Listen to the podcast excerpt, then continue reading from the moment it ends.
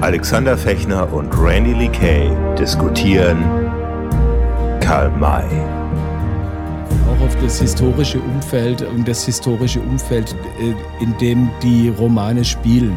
Das ist ja auch bei Karl May ziemlich wichtig, weil er war ein sehr analytischer Mensch. Der hat sich also unglaublich in diese ganzen Bücher, die er gekriegt hat über äh, Kulturhistorie und äh, über Länder, hat er sich richtig rein. Also der, der hat zum Beispiel von den ähm, äh, von den Arabern, glaube ich, jeden einzelnen Stamm auswendig her sagt. Das ist so die große Karl-May-Welle. Die fing 62 an mit der Schatz im Silbersee. Das wird unsere dritte Episode mhm. und zieht sich bis zu ja, Winnetou und der Shatterhand im Tal der Toten 68. Okay. Und dazwischen wurden die, die, die neben den Winnetou noch diese, der Shoot und so weiter gedreht. Das ist aber die große Karl-May-Welle gewesen.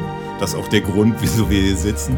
Das war äh, der Hachi natürlich wichtiger ist als, äh, als Sam Hawkins. Ja, klar. Ja. Also weil ohne den Hachi funktioniert, äh, also ohne Hachi Halef Oma funktioniert eigentlich die, dieser ganze Orientzyklus nicht, weil der bringt eigentlich den Pep und den Witz rein. Ähm, und äh, du siehst ja auch in den Filmen, in den späteren Filmen, ähm, äh, man tauscht den Hauptdarsteller, aber den Hachi Halef Oma, den, den Georg Tomala tauscht man nicht. Ja.